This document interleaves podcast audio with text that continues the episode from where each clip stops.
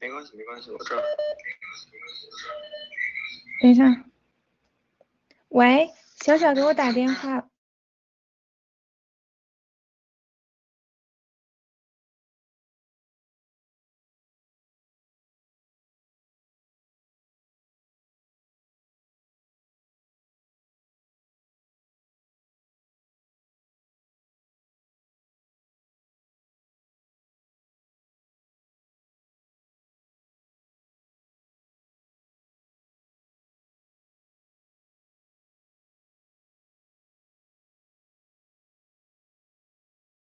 话，在十一月五日的大直播中，郭先生分享了洗联储在世界金融史上划时代的意义。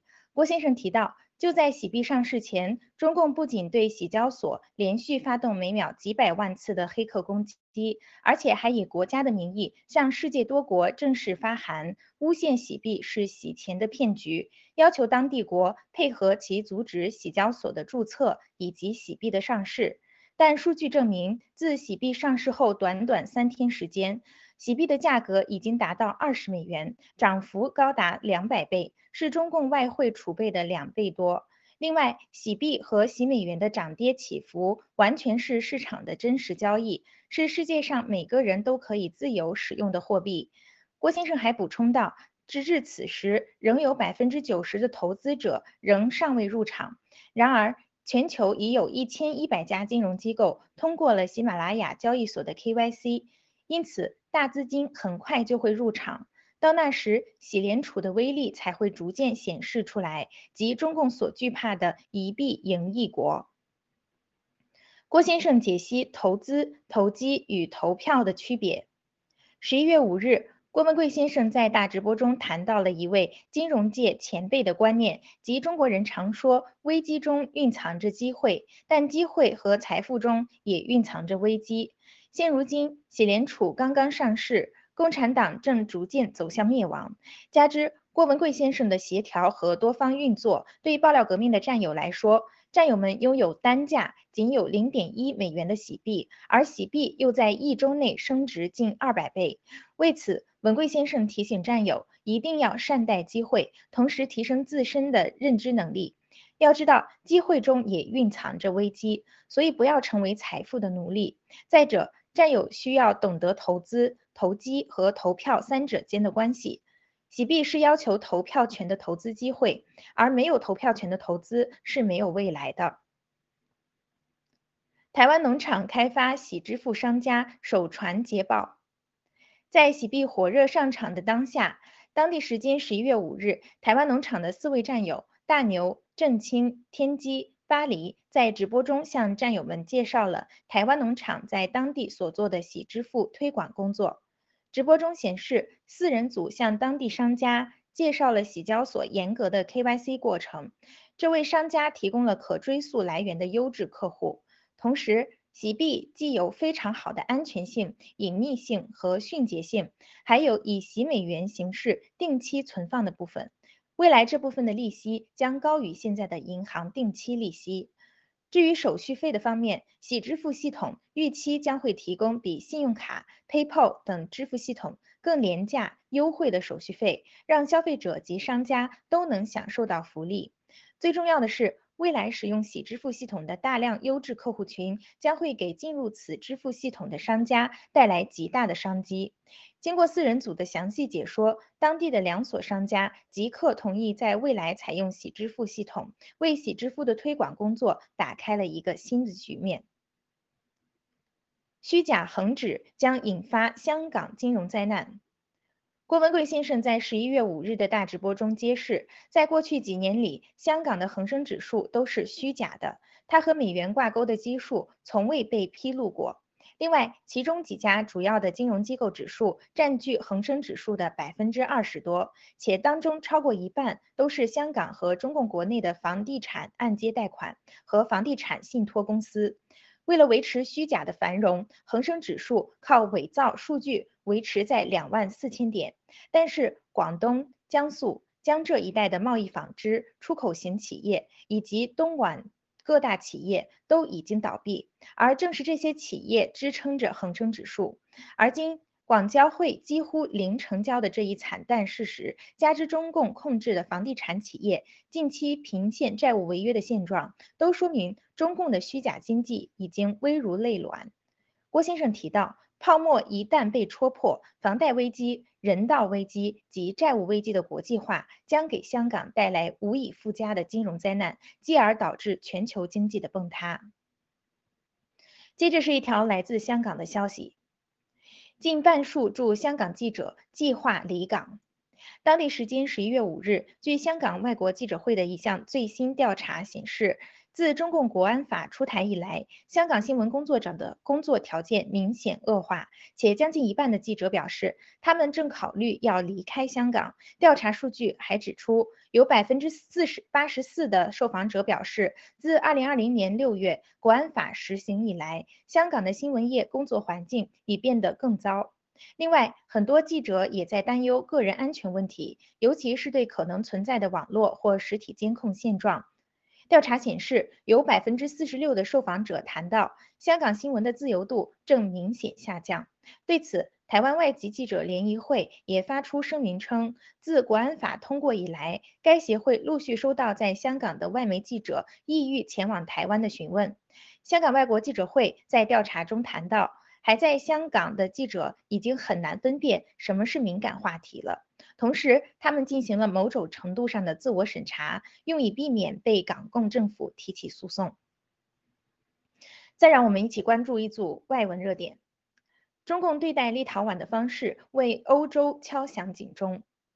当地时间十一月四日的报道显示，立陶宛外交部部长普兰克维丘斯在于当地时间十三十三日在华盛顿安全论坛上表示。中共对待立陶宛的方式为欧洲敲响了警钟，同时他还呼吁欧盟成员在与中共打交道时要团结一致。普兰克维丘斯表示，欧洲同胞需要明白，如果想捍卫民主，就必须站出来表达支持。为了让欧洲在世界上具有可信度，并成为美国的合作伙伴，必须针对中共采取行动，否则欧盟就没有信誉度可言，也无法捍卫自己的利益。此前，立陶宛总统吉塔纳斯曾在与美国总统拜登举行的非正式会谈上表示，双方讨论了与中共的外交冲突以及加强与台湾的关系等问题。立陶宛与美国达成了一致看法。美国九月贸易逆差创历史新高，中共违背贸易协议。十一月五日，据相关媒体报道，美国九月的贸易逆差扩大至历史新高，以八百零九亿美元超越六十六月时创下的七百三十二亿美元。商品贸易逆差环比大涨百分之十。在美国劳工部发布的另一份报告中显示，美国九月的进口工业用品价格同比上涨百分之四十五，燃料。润滑油更是上涨了百分之六十九，而进口消费品价格仅上涨了百分之一点四。值得注意的是，今年前九个月，美国对中共的逆差总额达两千五百五十四亿美元，位列所有国家之最，比去年同期增长了百分之十四点九。对此，评论人士点名，美国九月的贸易逆差数据表明，中共完全没有履行此前美中双方签订的第一阶段贸易协议。川普时期一轮又一轮的贸易谈判可以被看作是中共的缓兵之计。依照中共一半没有协议精神的做法，违约甚至撕毁协议才是其常常态。接下来是两条关于中共的新闻：中共力推数字人民币，意图建立支付防火墙。据十一月五日的消息显示，近日中共官方正在力推数字人民币的使用。据了解，中共计划在明年冬奥会期间全面推出数字人民币，并要求在冬奥会开幕前，包括麦当劳、耐克和 Visa 在内的美国各大公司需安装支持数字人民币的系统。美国安全中心的高级研究员称，外企如果为了商业利益，只能被迫加入这个系统。如果数字人民币普及，中共将建立起一道支付防火墙，并以此向全球公司施压。有评论指出，中共的此番要求使得这些公司陷入了维护数据安全和在华商业利益的两难困境。多位相关人士指出，数字人民币倾向于给中共当局更多的权利，但给货币持有人更少的权利，且中共政府正试图以此加强对支付数据的控制，并遏制同行业的竞争对手。海底捞将关停三百家门店。当地时间十一月五日，相关报道提及，海底捞在香港香港联交所发布公告表示，将于二零二一年底逐步关停三百家左右经营业绩不佳的门门店。消息称，截至二零二一年六月三十一日，海底捞全球门店总数约为一千六百家。但从财报的数据看，今年上半年海底捞的营业营收业绩为二百亿元，净利润仅零点九七亿元。与二零一九年同期相比，大幅下降，暴跌近百分之九十。另有数据显示，截至目前，海底捞的股价年内已下跌百分之七十，市值蒸发超过三千五百亿港元。有关评论表示，海底捞是中共统治下私营企业的缩影。在中共经济面临崩溃的当下，中共国内没有一个企业是安全的。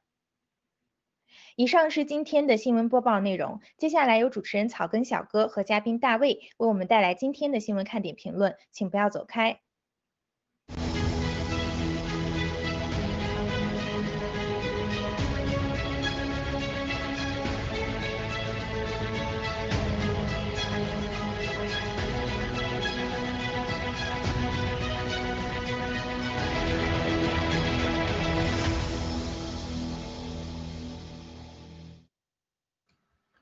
亲爱的全宇宙的观众朋友们，大家早上好，中午好，晚上好，大卫哥好，大卫哥，这个又到了，好好长时间没在 News Talk 见你了，OK，先跟大家打个招呼。好，草根兄弟好，好，战友们好，草根兄弟好啊，这个因为咱们现在最近的比较忙，所以有有的时候还有这个忙忙中出错，也还有一次把这个时间给记错了，所以这个没没有这个及时参加上啊，所以很是遗憾。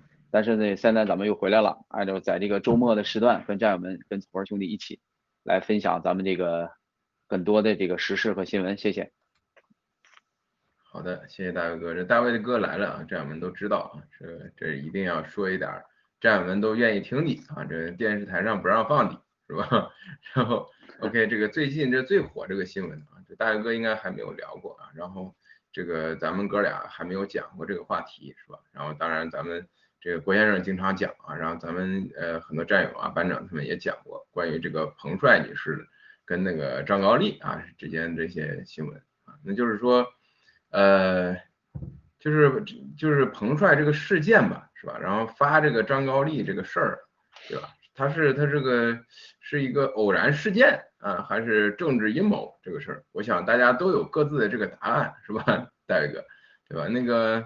你像那个张高丽这家呀，是不是就就可以想见啊？他霍霍的人他多了去了，对吧？那为什么唯独就是彭帅站出来了呢？对吧？那彭帅影响力可可不小，是吧？按理说，那中南坑里面那比起来的话啊，这个大哥，我觉得这个张高丽他在这个变态啊这个领域里面，我觉得还真不一定能排得上号，对吧？就咱们已知的这个七哥爆料的，那不不在那个中南坑，像这个陈峰玩的都比这个。张高丽要要要那个变态太多了，是不是？那张高丽这方面还真不一定排得上号啊，就是在这方面，是吧？然后那些你你你看啊，就像那些在这个被坑里，就是中南坑里那些什么常委啊，这个妖魔鬼怪祸害的那些什么大姑娘小媳妇儿，那多了去了啊，有的是一玩玩三代，那老头老太太被祸害的也不少呢，对吧？那为什么那么多人啊都不发声啊，唯独就这个彭帅能发声呢？那另外一点就是说，那这个彭帅他想发声，他就能发得出去吗？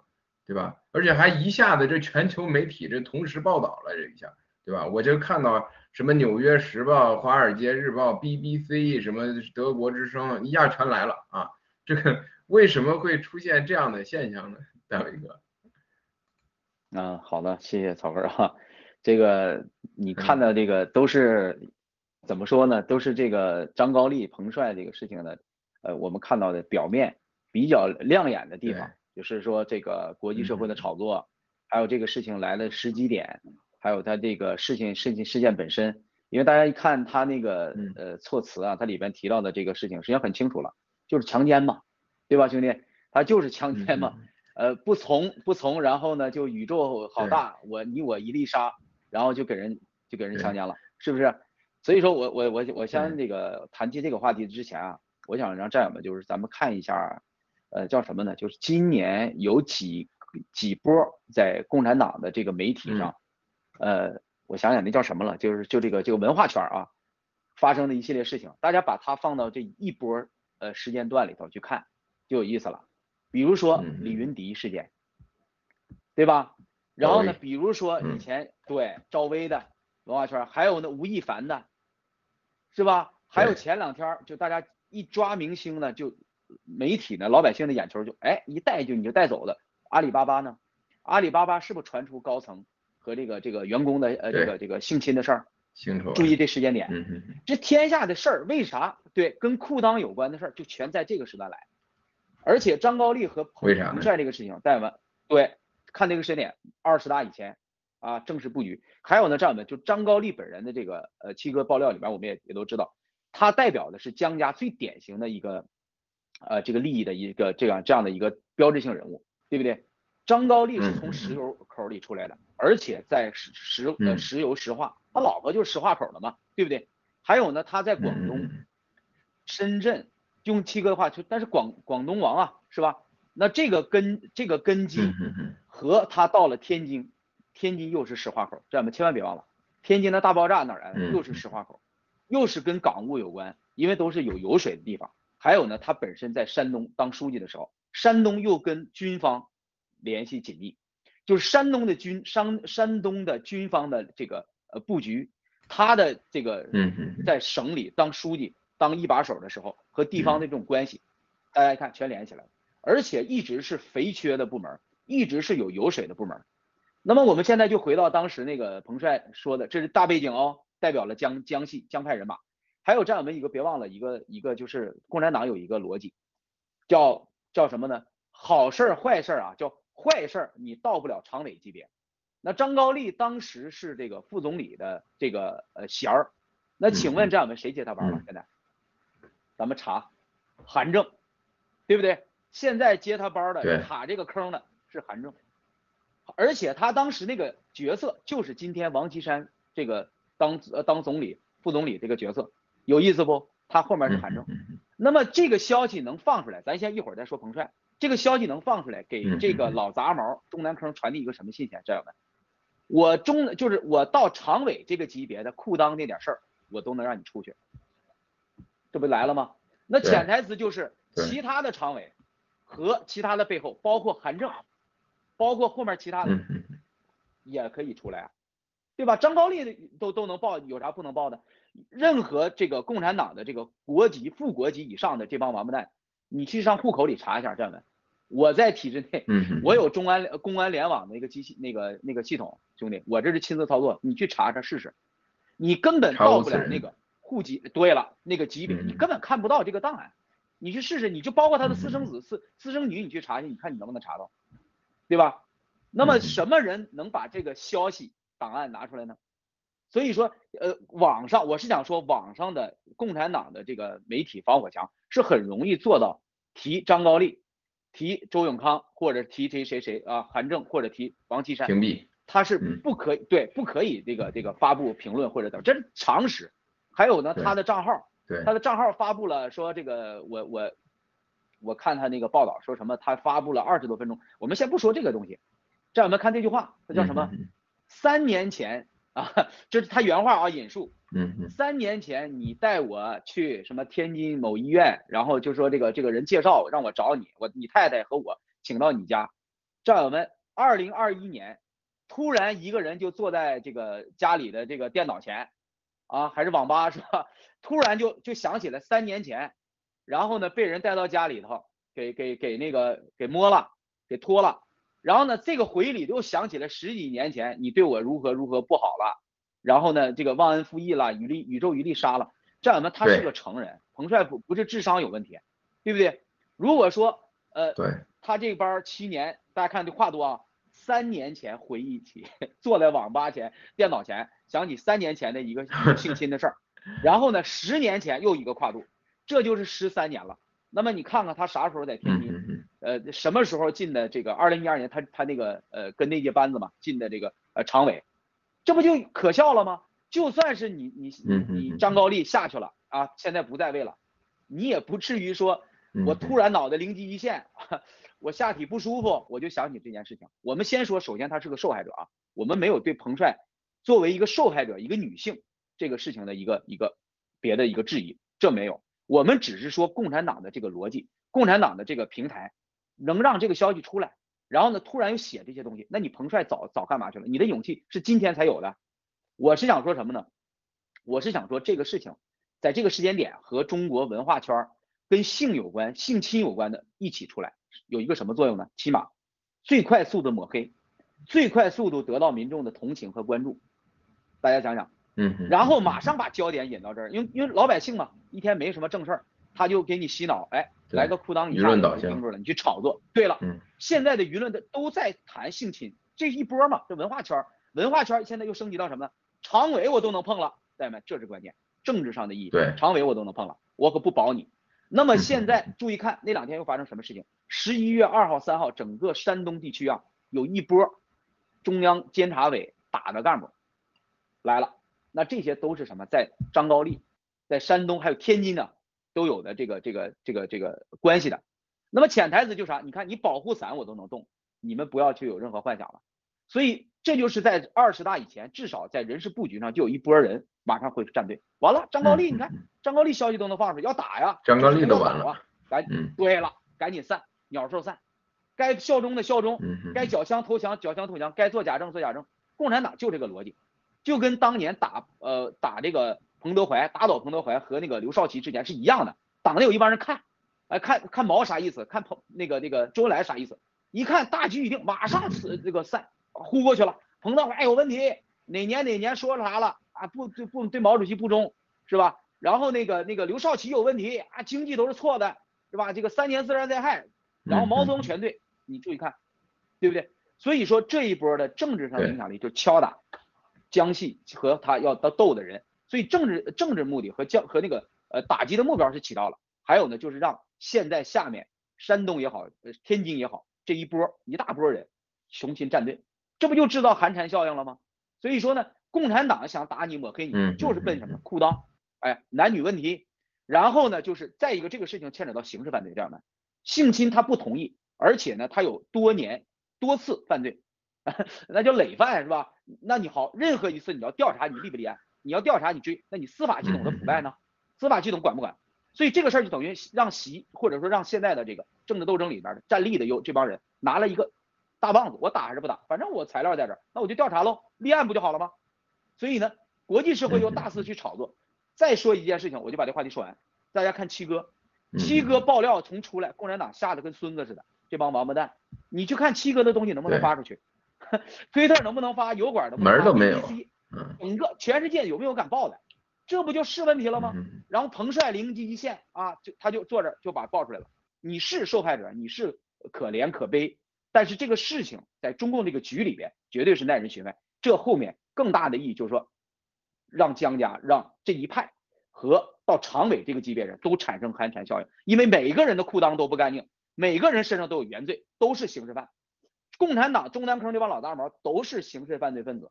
大家想是不是这个逻辑？所以再没有什么好的武器比裤裆、比男女问题、比性侵来抹黑对方，名义上搞臭，政治上寒蝉，制造效应，分崩离析，更好的一一个筹码了，一个砝码了，对不对？这是我的一个看法。对，谢谢曹文。那大哥哥就之前那个七哥直播的时候有说到，说这事儿还真不一定是齐大神干的 那您觉得这事儿是谁干的？嗯。大家看啊，现在呢，中共呢，从这个恒大这事儿出来以后，大家发现一个什么问题？就是各地方政府的这个债务出现大的大的问题了。那么在二十大以前，共产党呢应该是给各地方都下了红头文件，就说这个呃维稳，首先从这个系统性风险，所以相当于把画地为牢，把包袱丢出去了。然后你再看看全国有一半以上现在在那个感染，只是大家报没报。我个人觉得这些感染啊，就刚才草根跟我交流的时候说。是不是故意放毒？它有多种可能，还有一种可能，它不一定就是就一定是故意放毒，是啥呀？之前就感染了，他没人敢报。现在呢，有的省都敢报了。比如说草根，你在这个河南，我在这个东北，然后呢，哎，我看草根儿报了啊，他那先说了已经感染，那我也报吧，我我别不报也是毛病是吧？我也报，哎，我这五例，我这八例，其实他妈已经八千例、八万例都有可能。所以其实呢，它并不是突发的，它可能一直都在，只是在压着不报而已。因为这个冬奥会要来了，那么在这个大的背景下，什么意思呢？就是现在的这个这些派系啊，都想在最后的这个垂死挣扎的时候呢，把经济的锅推出去，让自己能抽身。为什么？因为在习这边，你习现在占上风嘛，想在习这边表表忠心，有没有可能想扔个投名状，把这个这个张高丽的？当然有可能，有可能，这可能也可可能很大。因为什么？为因为这恰恰证明这个内斗啊，江派现在里边这个在失势处于一种状态，是吧？那个从孙立军的落马，对，和那个这个这个对吧？这个孟建柱的处理，还有呢傅政华的处理，所以现在不排除江派这些人里边有的人想做投名状也好，或者想做一些切割也好，先把这些东西丢出去，然后呢，至少呢起到了一个叫什么呢？墙倒众人推的作用。我做一个姿态，我给你细看，获得一些好感。或者一些做着一些政治政治上的这个筹码的交换，呃，或者一些承诺都有可能，但是这个现象的出来本身就不正常，对吧？七年十年前的事儿现在出来，你想想，战友们，这个共中国共产党是这样的，跟这帮老杂毛睡觉的这些人，这些人他也不会去善待，起码他也会得到很多的这个关照。突然的一个一个反咬一口呃站出来，那么七年前十年前你作为受害女性，你不你不知道吗？是吧？那么这个这个这个。表现出的勇敢的劲儿，其实是引发老百姓的这种共鸣。所以我提到前面那些案子嘛，民间会有一个反弹，但实际上形成一种压力，所以是有有这个很大的可能，就是内部的分崩离析、互相倾轧，都在丢对方的丑闻和这个这个这个毛那个把柄，然后呢来换取自己的政治政治资本和这个利益吧。嗯，谢谢。嗯嗯嗯。这种政治斗争，这会不会形成一种运动？我就在想，你借着这种，比如说贪腐的丑闻呢，这个性丑闻，然后形成一种这个运动，一种力量啊，来去做。就像你大卫哥刚说的，彭德怀，彭德怀那个文革那个那个事件是一样的，是吧？刘少奇，包括这都是很有可能的，我觉得啊。OK，那个正好说到共产党一直在搞运动，对吧？他他每天都其实都在搞运动，只是这种运动。被他现在的社交媒体平台啊，被他这种这种宣传洗脑，完全就更的变得更柔性了。其实无处不在。对，你说他他不是运动吗？每天都在搞运动，对不对？嗯，谢谢。是的，是的。OK，那么咱们再看下一场运动吧。现在这个如火如荼的，呃，麻烦导播切入下一个话题啊。这个说到本轮疫情的一个问题了，这个大伟哥啊，就是说，因为最近我也收到很多这个反馈啊，就是我有一些这个哥们儿啊，说包括战友。这个在大街上走着是吧？开车路过了一个小区，结果一回家，嘣嘣嘣报警黄，给这这个这个被黄了是吧？被黄了，被中共给黄了，直接黄码了，然后整个人就必须在家隔离了是吧？有的人是因为嘣嘣嘣一黄码了之后就强制性必须得注射疫苗了，所以说这个搞得现在是很夸张啊！有的人是。我接了一个快递，然后就黄码了，因为这个快递是从什么所谓的疫区出来的啊？有的是走路啊，从哪儿路过，有一个公交车上有一个人，是不是啊？我这个公交车从这站这这个这个路口那过一下，我又黄码了啊！这搞的这个非常非常这个这个，这是这一轮可以说是最可怕的一轮啊！这个管控是最严格的，包括这个对这个疫苗这个推广也是这个呃，就是又加大力度，加大压力了啊！然后就是。这种疫情，因为因为这个大哥知我们知道啊，这个中共它爆发任何事情啊，它它都不它都是有原因的啊，就是让您刚刚说是一方面，但是说有有很多它是不仅仅是就是为了掩呃这个这个是掩盖不住了啊，所以说才爆出来，它是就很多都是有原因的。你比如说上一上上一轮疫情是吧，大概就是两。呃，八月份的时候，呃，那时候有爆发了一一轮疫情啊。七八月份的时候，那时候是就是大量推广疫苗二针的时候，是吧？那么最近推广这个这个这一次这个疫情又突然间爆发，而且管控是突然一下这个猛的升级，然后整个全国都闹的这个，而且是全国性的啊，不像这个中间啊有很多次都是说这个地区性质的。你看这全国是可以说是呃二十个省四十四个市。啊，全部这个爆发这样的疫情，那到底这个这最近又又又发生什么？我们已知的啊，就是说最近这个中共国包括海外一些国家要强制性给儿童注射疫苗了啊。我我想这有没有可能是一个起因？那么另外一点呢，就是说，我觉得大伟哥就之前的那些疫情爆发，有好几次有可能是中共在做的一些实验啊，就我实验实验这疫苗护照好用不好用，这系统好用不好用，对不对？那么这一次的话，我就发现就是说这个皇马一下这么敏感啊，这又让我想到这一点，是不是中共在做就是等于说这个二次测试啊，就跟那个一个软件要上上市之前做阿尔法测试、贝塔测试一样，是吧？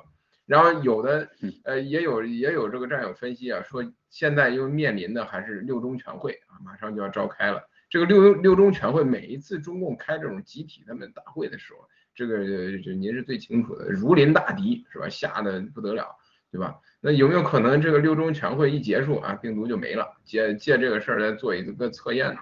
啊，你觉得是什么呢？好，我我我感我说一下我的这个看法啊，就是像我刚才讲的。因为你看共产党现在的这个以国内的这个咱们的人口密度啊和各城市现在的这个人就老百姓的这个活动啊，我我个人的观点是，各省各地呢其实是一直有这种病例的，但是呢共产党呢，因为他现在呢全是按照中央的这个命令来执行，当然地方官他也有他自己的这个个人的小小私心，所以现在大家叫啥叫看着干活，我我我也不能出头，你说中国现在这个样。你 经济这个这个德行，你能咋出头？你说你哪个省能搞出花来吗？现在你咋干？好人基本上都都没了，就是共产党内的啊，所谓的相对的好人还能干点事儿的，基本上都踩在脚底下。上来的这帮王八蛋，其实他们也很难，对不对？他他出彩的事没法干，那就干啥？就别干给领导添麻烦，别给老老大找找不痛快的事儿。所以呢，我觉得之前就有有病例，应该是什么呢？国家管控就是统一。你现在谁也不许说，没到这个时候。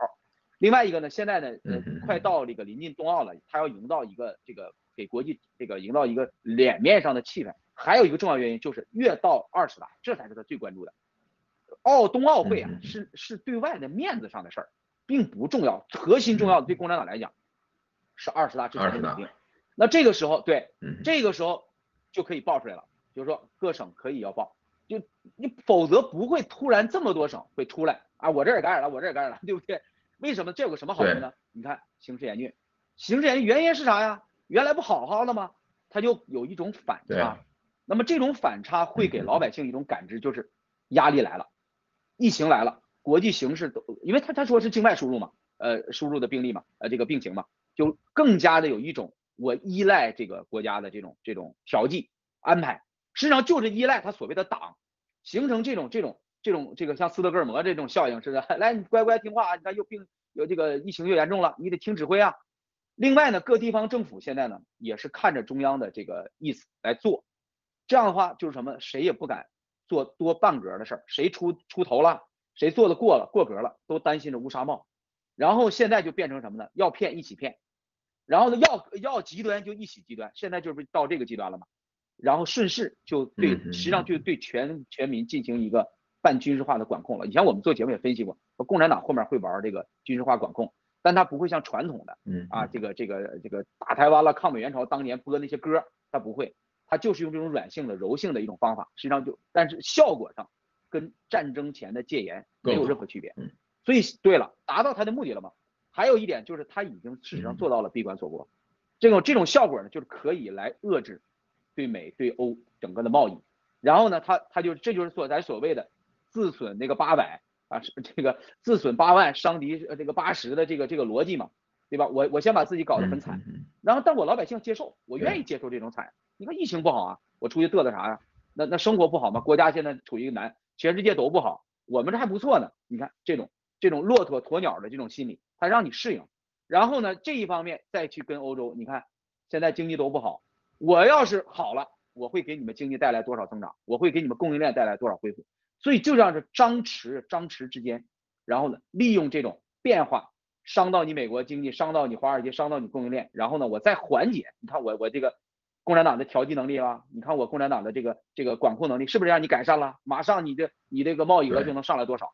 所以这是它的一个阴险，否则就不会有有计划的大规模停停产停电。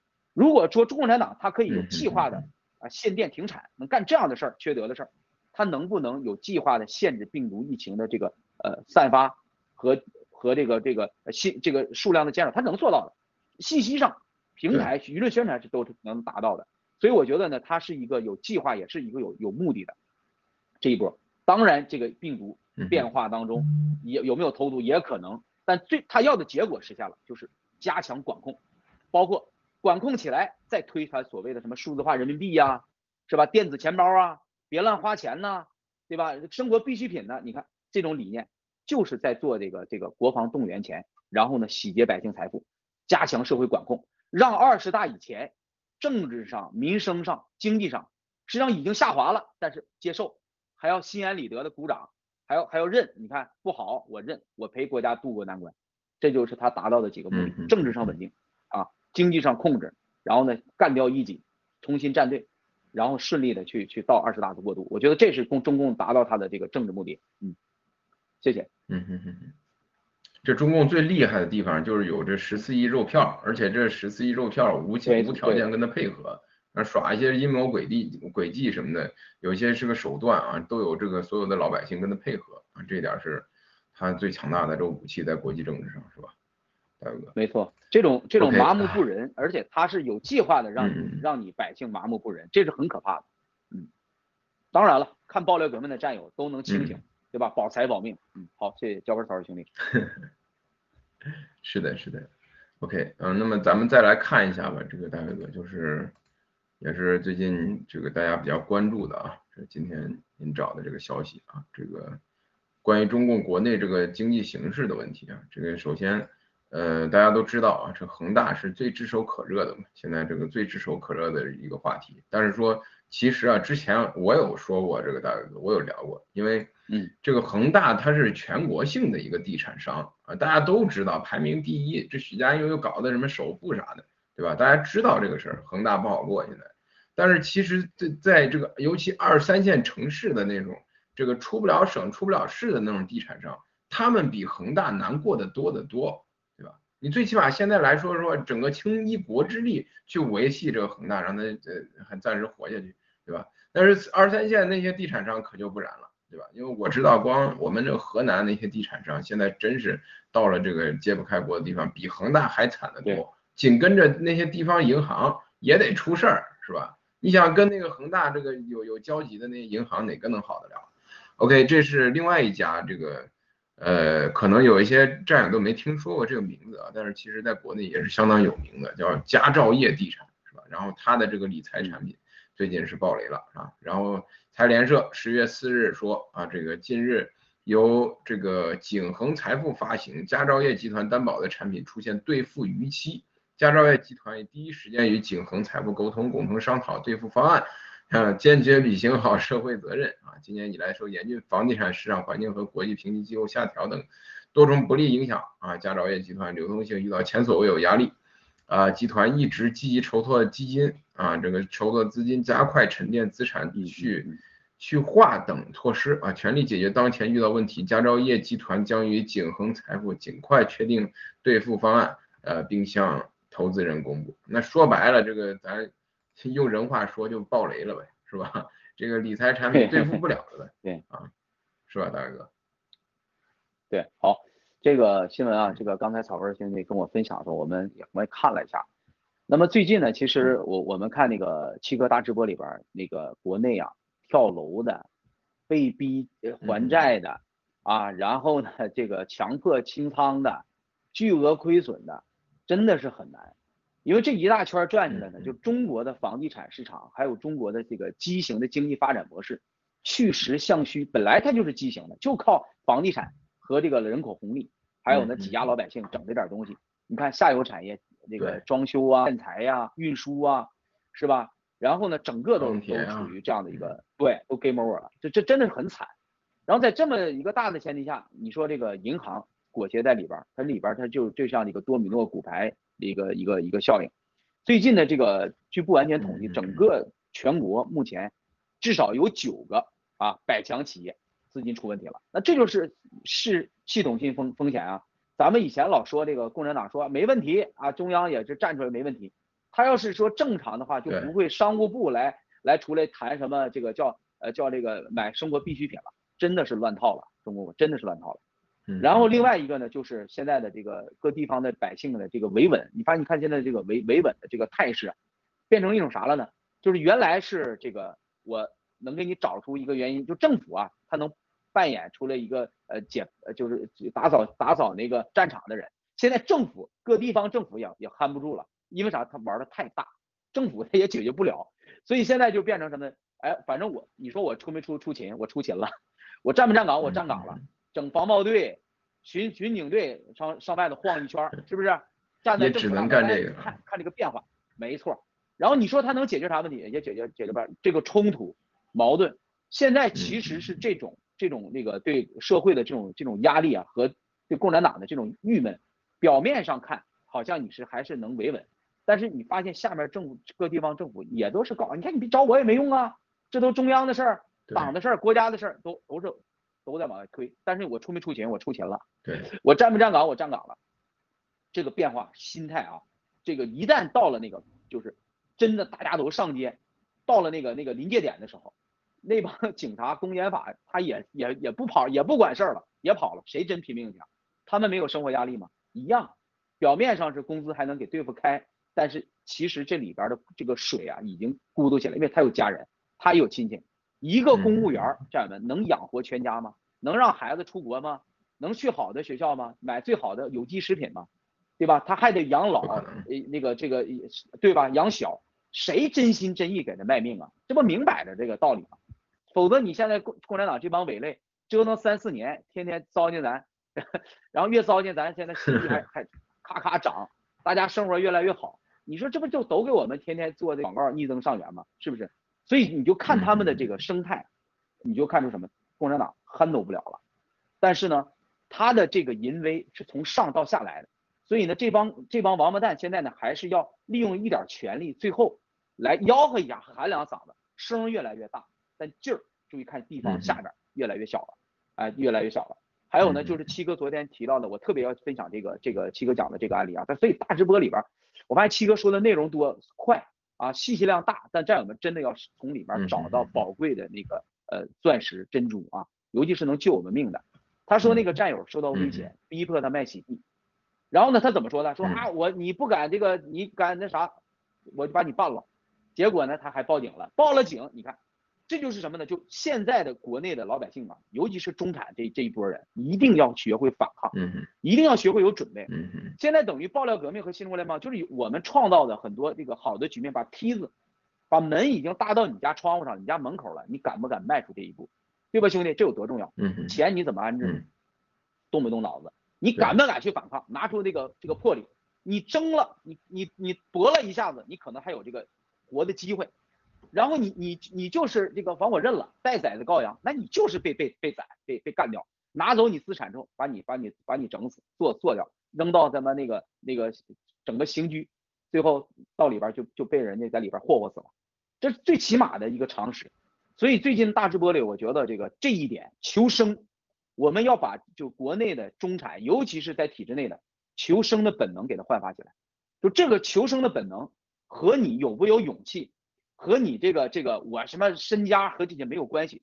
你先看一下，就是说生和死这一线之间，死你也是不值钱，跟跟那个共产党去对付猪狗没有什么区别。你搏一下，你有这个智慧，有这个这个这个勇气去换来，你可能是一家人，整个不光是你都得到了一个一个升级，就这个太重要了。所以搏一次啊，敢于站出来说说 no 这个机会，因为你要看到共产党其实已经很残弱了，现在国内的这个情况是吧？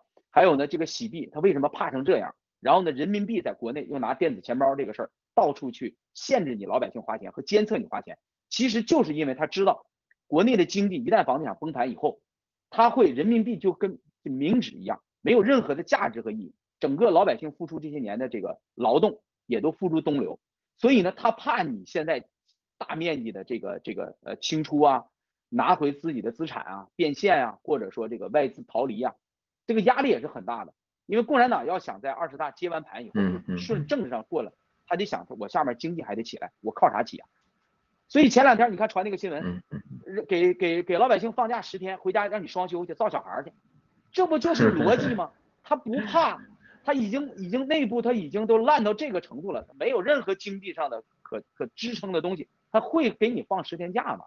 十天假我就有心情了，兄弟，咱俩在假如在墙内放十天假，咱俩就跟媳妇儿就来欲望了，完了就双休了，叭叭叭就就就就关上炮就造成小孩了。所以你跟共产党没错，就现在他就这事都已经荒唐到什么什么程度了？就国家对政策、对这个经济和未来的这个未来的这个计划和打算就完全没有，现在就是最最后弃权之前互相捅刀子。然后，然后来活最后这一口气儿，这共产党真的是他妈完犊子！你看看国内这个乱象，好吧？但是老百姓一定要看到真相，敢斗敢反，敢站出来，这是你保财保命最起码的，好吧？谢谢。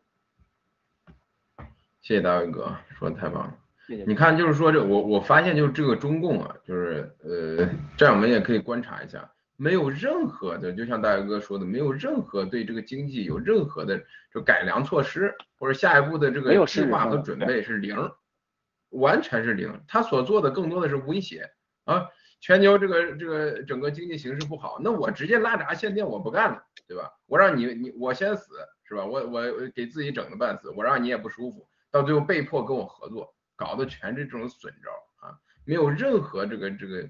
有有建设性的这种想法呀，或者说对未来这规划零啊。这另外一方面，咱们看 G 系列这个郭先生打造这个机器人，每一每一个项目都是充满着希望，充满着未来。面对着未来，面对着浩瀚的宇宙的项目，对吧？这形成太明显的这个绝对的这个差别。刚刚大哥说的，我非常赞同，就是说关于这个国内的这个为什么咱们直播啊，这个传播这个还是很重要，让更多的人能够感受到，对吧？你像之前。可能现在呃进来的各农场战友，大家都是奔着情怀来的，是吧？那么未来的话，我觉得，呃，真正你能够可以去做这个抉择啊，做取舍的啊，我他妈全家人全打疫苗了啊！如果说你了解这个疫苗是干什么的，你说我又有什么可怕的，对吧？啊，你有什么可害怕共产党的，对吧？真正是站出来，真正是勇敢的去反击的情况下，反而是有机会。那跪下的话，只能挨得更狠啊！这就是永远的不变的这个真理啊！刚刚那个大哥说的国内战友怎么补充一下啊？嗯嗯，对，好，谢谢兄弟，我稍微补充一下，因为刚才这个新闻里啊提到的这个债务的这个呃集体的违约，别说这个九家百强企业，这这只是皮毛。你看七哥爆料里提到了。仅仅是那几家这个大的企业里，它涉及到的撬动的资本，就它撬动的这个债务是多大？这个债我们要看到，因为它多少个家庭裹挟在里边。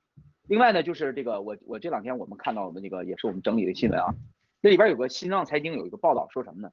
就是这个八千亿债务压顶，说就是这些城市呃这个叫城投公司，就说白了就是当时啊投资到房地产开发建设土地就这样的公司。那那麻烦导播咱们切到下一个吧。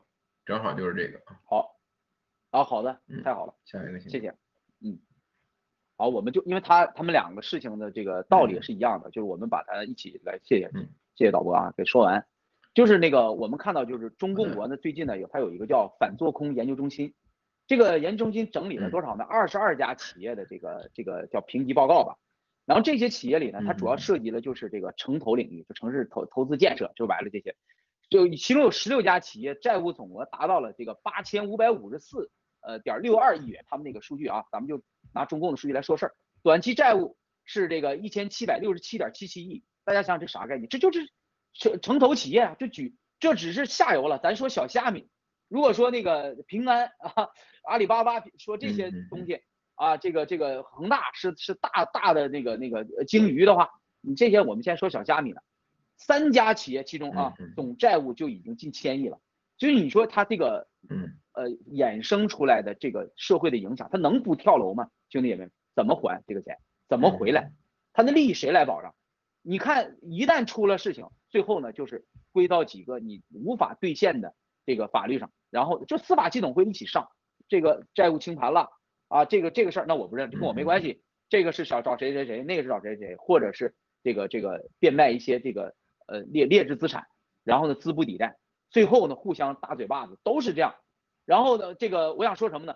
整个这个短期债务里边，举一个山东青岛一个例子啊，山东青岛城投总债务就是两千零七十八点三六亿元，短期债务就是五百三十八亿元。大家听着这个数据。下一个图片。好，所以呢，整个中共国呀，就我们战友们这个总结特别好，就我们中共国现在就到到了啥程度呢？就完全是。进入到负债的塔西佗陷阱，就你没法去去去去玩了，上从上到下，现在的这就是一个一直坠落。如果说有人老百姓是跳楼的话，那共产党的这个经济、房地产现在就是跳向了万丈万丈深渊，还在做着自由落体。大家想明白，还是在做着，只不过现在他控制着媒体舆论，还是用这些擀面杖在上面演戏，里面已经腐烂不堪。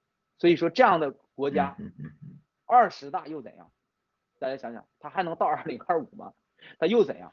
所以是，但凡是有一点常识，你看看共产党有多怕我们的洗币，有多怕洗联储，有多怕新中国联邦，咱就看明白了，对不对？所以说，这个这一波呃，中共的。经济、疫情，还有这种大面积爆发管控，都跟经济啊直接下滑有关，让让老百姓的生产活动这个这个降低，然后呢，我来方便管控，因为管控也要成本，这样的任何国家，就共产党这种不制造一分钱利润的这个这个这种政和和政府下面两套班子，党委这行政这两个王王八蛋，你想被控制，吸着老百姓的血，任何社会活动。他要管理都需要成本，所以哎，我不让你动了，就他妈闭关锁国，哎，咱就一起在那猫着眯着，备备好必需品，你别反，你别闹，我二十大要开了，大家看是不是这个逻辑？成本把它的管控成本降低。好，嗯，谢谢。好，大家可以看一个，就是说这个新闻里面他提到提到这个十六家企业，这个他调查的做这个调研。它总债务，这下面这个表写的很清楚，八千五百五十四亿元啊。然后它下面又有这个，因为企业它有这个授信额度嘛，对不对？然后他提到这十六家企业啊，这个可用的授信额度是八千零六十五亿元啊，就是说它现在面临的这个债务跟未来是吧？它可以再继续的这个授信的这个额度啊，已经。啊，这个已经是成成一个负数了啊，相差五百亿了。就是说，你像中共这企业，不是每一家都做这个什么所谓的过桥嘛，借新还旧啊。那如果说现在他们面临的就是短期债务啊，这个违约啊，马上到期的这一个问题，他需要借新还旧的时候，是已经是可能是这这个名词叫什么？大伟哥，就是说他可能借不到那么多钱来去还债啊。对，这个借新还旧，这不就玩不下去了吗？对。对对对，还要翻倍，为什么？就还是那个小虾米、小鱼，它是这个现在这个状态。你再看恒大，你再看它怎么可能完成？所以共产党才能想出来，让你把马云啊，把这个这个马化腾啊、许家印的财产来，你拿回来来给我解决。为啥？就是说延缓社会矛盾崩塌，共产党崩塌的这个时机，缓和社会矛盾去。所以我说，共产党管老百姓也有成本。就这种王八蛋，就你看当年大秦被灭，苦秦久矣。所以，任何任何这个百姓到历史节点说干掉你、推翻你，你看似哎我这么强，你跟你你这这不就奴隶吗？你咋的了？但你你看秦就被灭了，这就是什么？就是累积到了那个能量。所以说，其实推动这个这一步的不一定就是老百姓自己本身，但是他他在那个临界点一下子就爆爆起来了，我他妈就上街了，一一万个杨家、一百个杨家，那就你咋的？问题是谁？恰恰是你这个党，你的现在的这种这种荒唐。我我执政的这种这种这个无能，经济的这种璀璨崩塌和让老百姓已经我跳楼我都已经那啥了，活不起了，我跳完楼还得收尸去，这个就就是会让这一天加速的到来。还有国际社会，他现在现在在国际社会，你看臭名昭著，是不是？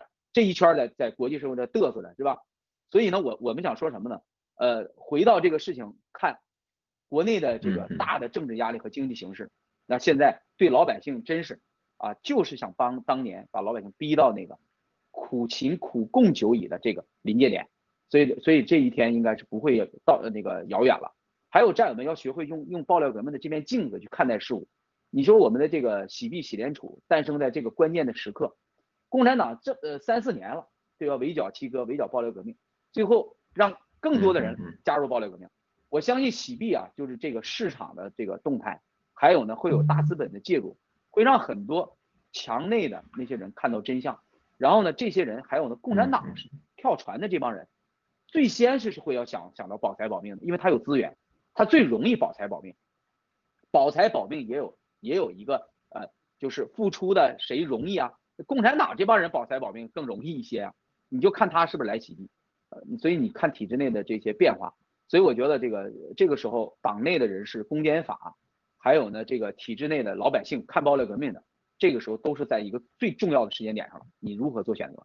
所以这两这两天的这个就最近这一段的大直播，传递出这个信念，都是告诉你如何做人，求生，还是做一条畜生，做狗，随波逐流，然后最后被消掉、消灭掉，都是这个例子。你看现在都玩到常委了，常委都可以报彭帅、报你裤裆的事儿了，对吧？谁是安全的？就这就是共产党。嗯，谢谢。好，谢谢大哥。那所以说这洗币上市也是天时地利人和，是吧？这赶在这个我我另外再中共的这个六中全会之前，嗯，嗯，对，我突然赶想就是说这这个数字人民币之前对对，呃，这两天啊，就是战友们有没有留意到几条新闻，兄弟？你看啊，就是也是新浪嗯，也是这两天爆出个什么事儿呢？呃，海尔的老大对了换了易主了，下来了。所以说，就是你看这波的事儿。前两天这个抖音就是这个 TikTok 的总裁换了，大家注没注意到这些事儿？嗯哼，没错，现在共产党干的这些事儿，就是要做什么？他既然想为了二十大玩闭关锁国，然后呢去影响，他必然把资本、把这些呃在外边的这些企业和国内还成长的民营企业全部洗劫一遍。对，必须的，这是一定的。这就是跟共产党当年一九五一年干的事儿是一样的。所以呢，现在的这个嗯多了这个病毒的武器了，多了这个社交媒体平台了，洗脑了，骗了。所以你看中共现在就是从整个到内部的一整个的一个一个这个政治上学习，然后金融市场和私人财产的掠夺全部全面开始了。张瑞敏这个这个海尔啊，多牛啊！这代表一个时代啊，对吧？张瑞敏，大家，去查有一下，我我我我不知道他了不了解啊，你你去看看海尔，海尔是代表了那这一个时代共产党的在海外呃企业的名片，对呀，名那是名片呀，嗯对。然后你看现在是什么下场？华为又是什么下场？所以整个这一圈儿，我觉得这这今天中国的社会再没有像此时此刻让爆料革命显出来我们的价值，新中国联邦的价值。呃，原来说你说嗯讲新中国联邦，可能有些人听不下去。现在你看了吧，洗币的价格在哪儿，对吧？这就是人心，这就是天意。嗯，谢谢曹文兄弟。嗯是的。这七哥早就预言到说这个企业家有这一天了，没有人在在意，没人在乎。现在每天发生这么多事儿，大家看的可能都有点习以为常了，觉得这这是很正常的这个事情啊，每天都在发生这样的事情。但是我觉得大哥还是那句话，我觉得尤其是咱们喜币已经上市了啊，G 系列正式运营了，对我们都是有利的消息。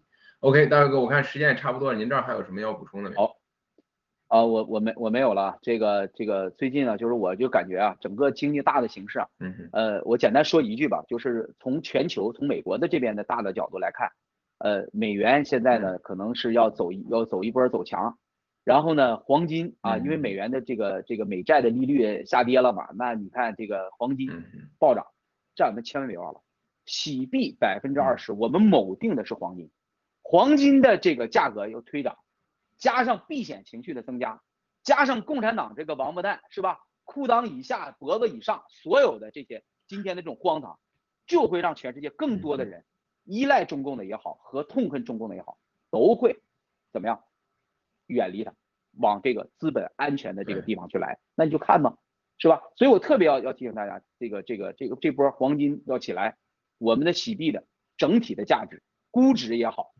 价值本身也好，价值本身是跟灭共进程联系的，不可低量。现在的这个价格只是这个浪花当中的小的浪花，根本就不要去这样去纠结。这个是机会，实际上是给谁？给那些党内、给体制内千千万万的这些人的机会，尤其是共产党的这些人的机会。赶紧弃权，嗯，赶紧来爆料革命，新中国联邦，对吧？资产保民、保财、保命。好，谢谢这样的。谢谢谢谢大哥，谢谢我们导播，谢谢所有的观众朋友们。那么我今天的节目就到这里，再见了，咱们下期再见，拜拜。拜拜。